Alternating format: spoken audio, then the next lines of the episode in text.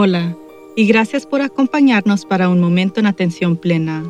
Nunca ha habido un mejor tiempo para desarrollar sus habilidades de estar presente en la atención plena. La atención plena no solamente mejora su bienestar mental, emocional y física, pero también proporciona una fundación para permanecer con calma durante eventos y desafíos estresantes. Por medio de pensamientos y acciones conscientes, podemos hacer más que solamente sobrevivir los desafíos de la vida podemos seguir prosperando. La clave de poder estar más presente en la atención plena es simplemente practicar. Esperemos que este podcast te proporcionará el conocimiento, la inspiración y la motivación. Trabajando juntos podemos aprender y crecer de la experiencia. Entonces, vamos a comenzar.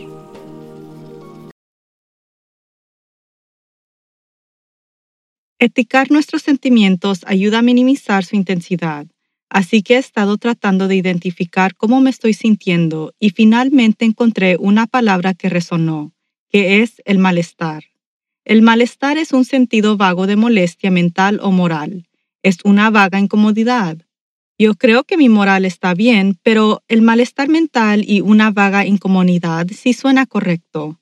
El ejemplo más aplicable de cómo esta vieja palabra francesa que se relaciona con nuestra condición hoy proviene del expresidente Jimmy Carter, en que se conoció como el discurso de malestar de 1979. Carter describió a los Estados Unidos como una nación que enfrenta una crisis de confianza y plagado de parálisis, estancamiento y deriva. Ese discurso no le sirvió muy bien porque les pidió a los estadounidenses que se unieran y se sacrificaran durante la crisis del petróleo del periodo y francamente no nos gustaba eso.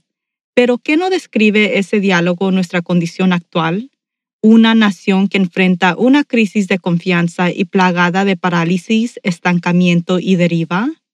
El personal de Work to Live tuvo una conversación sobre esto porque parece que todos estamos sufriendo de malestar con nosotros mismos.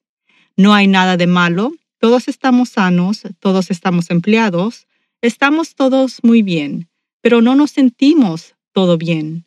Nuestra charla comenzó revisando nuestra reciente participación con líderes de varias organizaciones que parecen estar sufriendo la misma condición. Ellos ya no hablan mucho en las reuniones y cuando les pregunto cómo están, la respuesta es solamente bien, con la misma expresión facial que claramente dice que no están bien realmente. No es apatía, que es falta de interés, entusiasmo y preocupación, en vez de no me importa, es más como, ¿qué es el punto? Eso es exactamente lo que me digo a mí misma cada mañana cuando miro a mi cama deshecha. Pero tender la cama es lo que se llama un hábito clave. Los hábitos claves tienen un efecto dominó y relacionado con hacer la cama, los estudios muestran que un simple acto mejora la productividad durante el resto del día, aumenta su sensación de bienestar e incluso mejora sus habilidades presupuestarias. El ejercicio diario es otro hábito clave que conduce a una alimentación más saludable y eficiencia incrementada. Meditar relaja su mente, reduce la presión arterial y fortalece el sistema inmunitario. La meditación se correlaciona con una mayor memoria y conciencia, una reducción de estrés y ansiedad y también un mayor establecimiento de objetivos, por lo que es un hábito clave muy poderoso. Sin embargo, aquí está el problema. Si está experimentando el malestar, la tristeza, depresión o apatía, tener motivación para establecer cualquier tipo de hábito nuevo se siente imposible. Nuestro personal estuvo de acuerdo en que simplemente no podíamos hacerlo solos, así que creamos nuestro propio experimento para hacernos responsables los unos a los otros. Mantenemos un registro que compartimos de cuánto ejercicio hacemos y cómo estamos con un hábito clave que hemos elegido. Ahora, cada mañana cuando miro a la cama, todavía puedo preguntarme cuál es el punto de tenderla, pero inmediatamente recuerdo que tengo que completar ese registro y otros verán que no lo hice. Esa pequeña motivación es todo lo que se necesita. He hecho mi cama cada mañana desde que empezamos el registro compartido. Esta semana hemos recibido noticias científicas de los CDC y la Organización Mundial de la Salud que indican claramente que tenemos al menos de un año a un año y medio permaneciendo en esta extraña realidad de distanciamiento físico y de usar máscaras, trabajar y aprender de distancia, regresar al trabajo o la escuela al menos temporalmente y después parcialmente cerrando nuevamente, de modelos híbridos de tratar de salir en el mundo de nuevo. Tan difícil como puede parecer comenzar un nuevo hábito, si está experimentando desafíos con su estado de ánimo y o motivación, es hora de enfocarnos para hacer algunos cambios. En vez de tratar de cambiar varios hábitos a la vez, pruebe un hábito clave que facilite el cambio de múltiples hábitos en relación con el original. Además del ejercicio, hacer la cama y meditar, aquí hay algunos otros hábitos clave que puede considerar. Dormir ocho horas por la noche porque lo hace más productivo. Reduzca de consumir la comida chatarra y mejore sus comunicaciones. Tener cenas familiares junto aumenta habilidades de los niños para hacer las tareas escolares, resulta en calificaciones más altas, mayor control emocional y más confianza en ellos mismos. Llevar un diario le ayuda a mejorar su escritura, reduce el estrés y aumenta la creatividad. Desarrollar una fuerza de voluntad fuerte conduce a otros buenos hábitos, como un mejor manejo de su dinero o un mejor rendimiento en el trabajo. Los hábitos clave crean pequeñas victorias y eso es parte de cómo crean cambios generalizados. Los estudios muestran que estos pequeños triunfos tienen un poder enorme, una influencia desproporcionada para los logros de las propias victorias. Los pequeños triunfos impulsan cambios transformadores al aprovechar pequeñas ventajas en patrones que nos convenzan de que los mayores logros están disponibles de alcanzar. La clave para trabajar en un hábito clave en estos días, sin embargo, puede significar crear una estructura para hacerse responsable. Pregúntele a un amigo o asociado de trabajo o crea un grupo en línea que brindará apoyo mutuo y responsabilizarán a cada persona de seguir adelante. En momentos como estos, la vida es demasiado difícil para hacerlo solo, así que extiéndase. Apuesto que las personas a las que les pregunte estarán muy felices de tener ese apoyo también, y a medida que nuestra motivación crezca, nos sentiremos cada vez mejor con nosotros mismos y con el mundo que nos rodea. Estamos mezclando un poco las cosas aquí en Work to Live a medida que continuamos adoptándonos a los cambios que estamos viviendo. Estamos jugando con el formato del podcast y vamos a mover todas las meditaciones guiadas a nuestro canal de YouTube.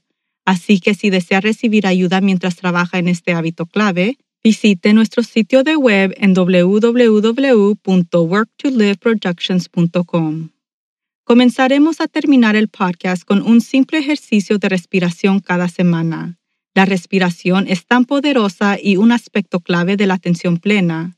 El patrón que usaremos es inhalar a un recuento de cuatro, aguantando la respiración contando hasta cuatro y después exhalando lentamente contando hasta ocho. Encuentre una posición cómoda y cierre los ojos o baje la mirada. Respire hacia adentro. Uno, dos, tres, cuatro. Mantenga durante uno, dos, tres, cuatro y exhala hacia afuera. 1, 2, 3, 4, 5, 6, 7, 8. Respire hacia adentro. 1, 2, 3, 4. Mantenga durante 1, 2, 3, 4. Y exhala hacia afuera al 1, 2, 3, 4, 5, 6, 7, 8. Respire hacia adentro. 1, 2, 3, 4. Y mantenga durante 1, 2, 3, 4. Y exhala hacia afuera. 1, 2, 3, 4, 5, 6, 7, 8. Tome una respiración profunda y purificante y suspire con alivio. Que tenga una semana maravillosa y recuerde de estar presente en la atención plena.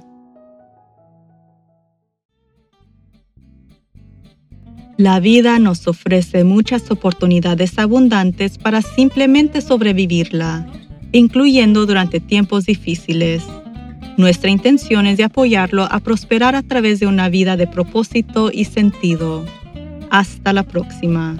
Y recuerde de permanecer presente en la atención plena.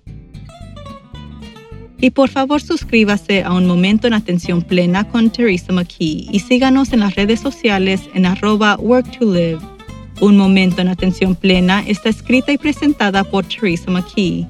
La versión en español es traducida y grabada por Paola Tile. La música del comienzo es Retreat de Jason Farnham. La música del final es Morning Stroll de Josh Kirsch Media Right Productions y la música para la meditación es Angel Stream por Akash Gandhi. Este podcast es producido por Work to Live Productions. Gracias por sintonizar.